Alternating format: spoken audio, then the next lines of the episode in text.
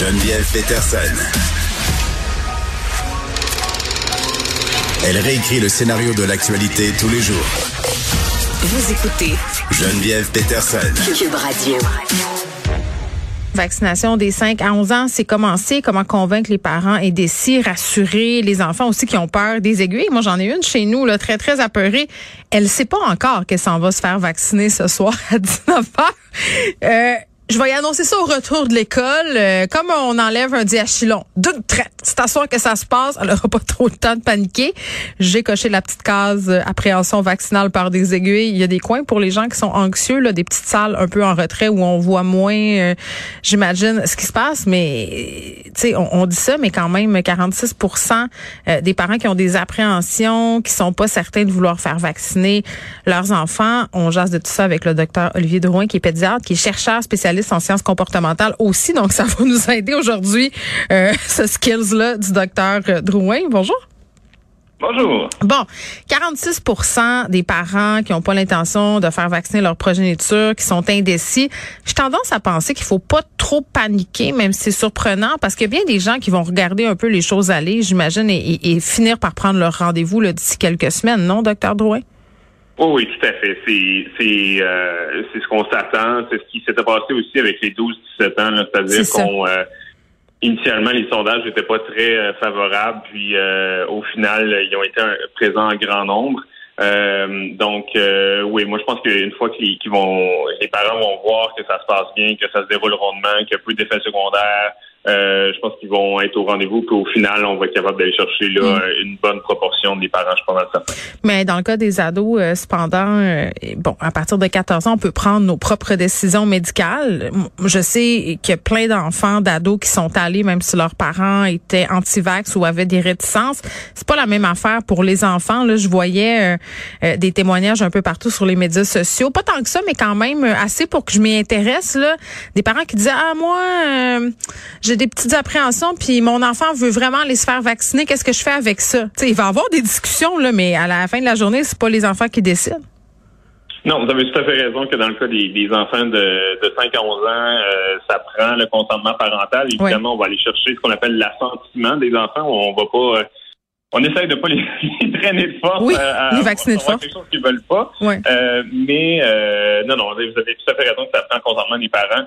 Euh, de, de, mon expérience personnelle, euh, la, la plupart des, des, parents qui hésitent présentement, c'est ça, c'est de l'hésitation. C'est pas euh, ils ont besoin d'être rassurés, ils ont besoin de recevoir un peu plus d'informations, mm. d'informations euh, fiables. Euh, puis ils ont des appréhensions comme comme c'est tout à fait normal d'avoir comme comme parents.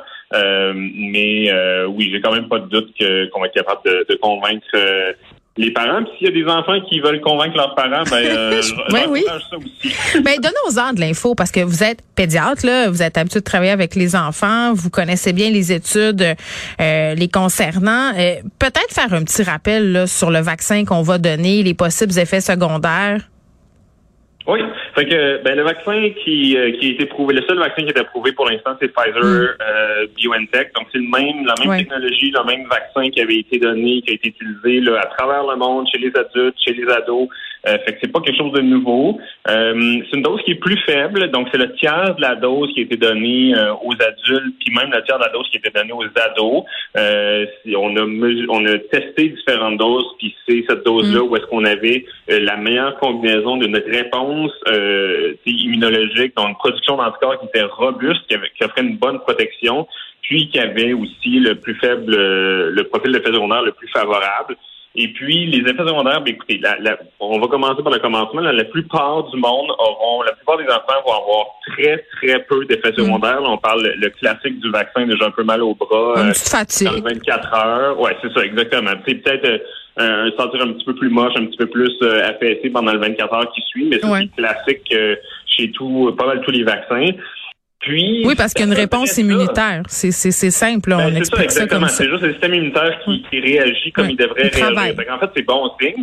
Euh, puis, tu sais, le, seul autre effet secondaire, puis ce qui, qui est beaucoup rapporté, là, mais que c'est un petit peu mis hors de proportion parfois par certaines personnes, c'est le risque de, bon, euh, de, on entend beaucoup parler de péricardite et de myocardite, là, donc une inflammation de l'enveloppe ou du muscle du cœur.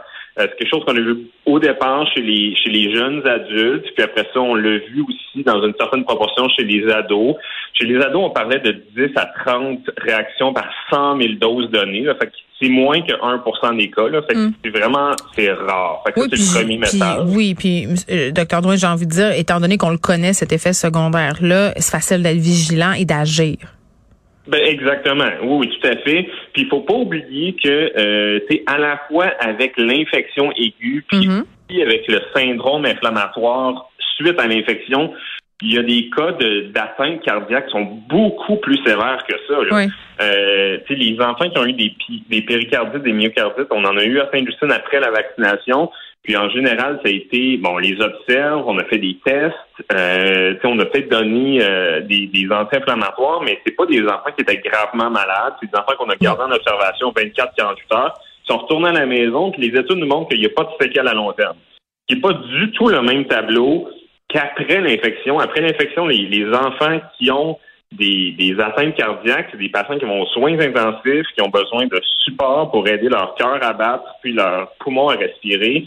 Euh, donc, c'est pas c'est pas du tout la même chose là. Fait que pour moi là-dessus, euh, le risque de comme de, de le risque théorique de vacciner, mm. la, même la myocardite euh, post vaccination est comme beaucoup plus faible que le risque de l'infection en soi. Ben, ben de la COVID donc donc c'est c'est ça nous rassure effectivement. Il y a des gens qui pensent que la vaccination des enfants ça n'aura pas un très grand impact sur le nombre de cas. Aujourd'hui, on est à presque 900 cas. Qu'est-ce que vous en pensez de ça?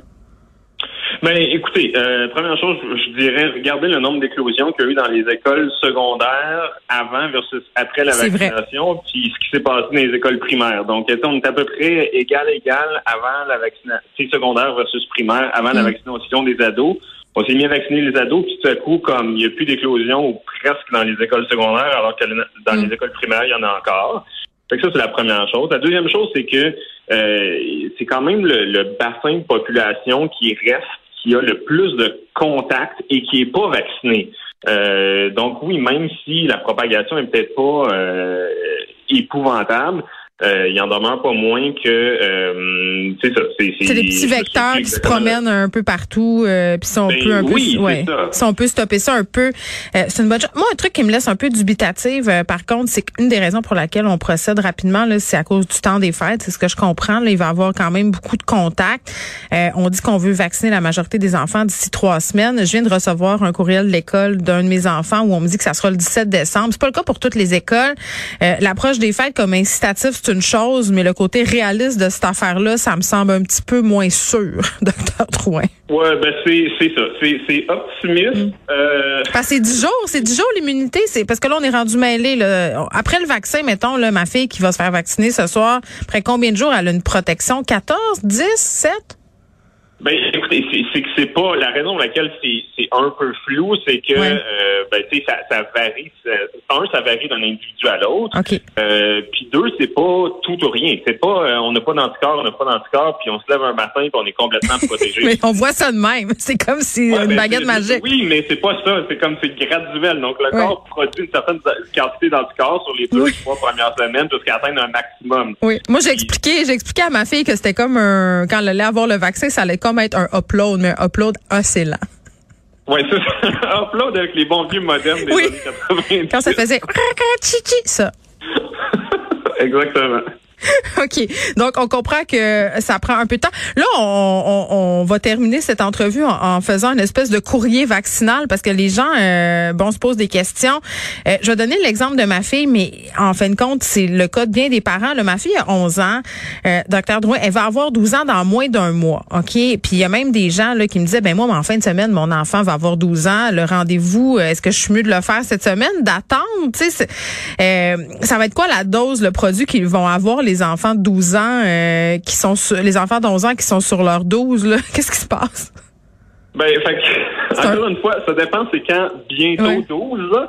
Euh, tu sais, moi j'ai des gens qui m'ont interpellé sur les médias sociaux. Oui, oui. Euh, ma, fille, oh, ben ma fille va avoir 12 ans au mois de mars. Mais là, au mois de mars, c'est dans 4 mois. Oui, mais là, on parle de jours ou de semaines. aujourd'hui. Non, non, mais dans le sens que c'est un spectre. Là. Je pense que si la personne est pour avoir 12 ans demain, on peut attendre à demain, mais la, ce qu'il faut se souvenir, c'est que à, à 11 ans, 11 ans et demi, à 11 ans trois quarts, puis même à 12 ans, la limite, euh, le 10, la dose pédiatrique élicite une très bonne réponse immunitaire. Je veux dire, c'est pas meilleur à 30 que ça l'est à 10. Hmm. Euh, donc, tu sais, ça vaut pas la peine d'attendre pour peut-être avoir une meilleure dose. Ben, le, le système immunitaire fait son travail.